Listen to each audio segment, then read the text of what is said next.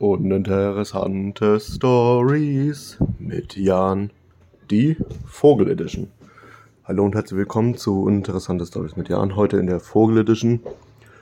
Ich war vorhin knapp zwei Stunden außerhalb meiner Wohnung, habe davor alle Fenster aufgemacht, weil es ziemlich warm war.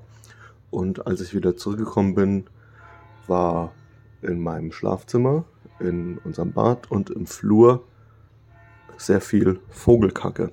Es ist wohl ein Vogel durch das offene Fenster reingeflogen und hat alles verkackt und ist anschließend wieder rausgeflogen. Ich habe vorhin die Wohnung durchsucht, habe keinen Vogel gefunden, also ich nehme mal an, er ist weg, sonst werde ich es spätestens in ein paar Wochen merken.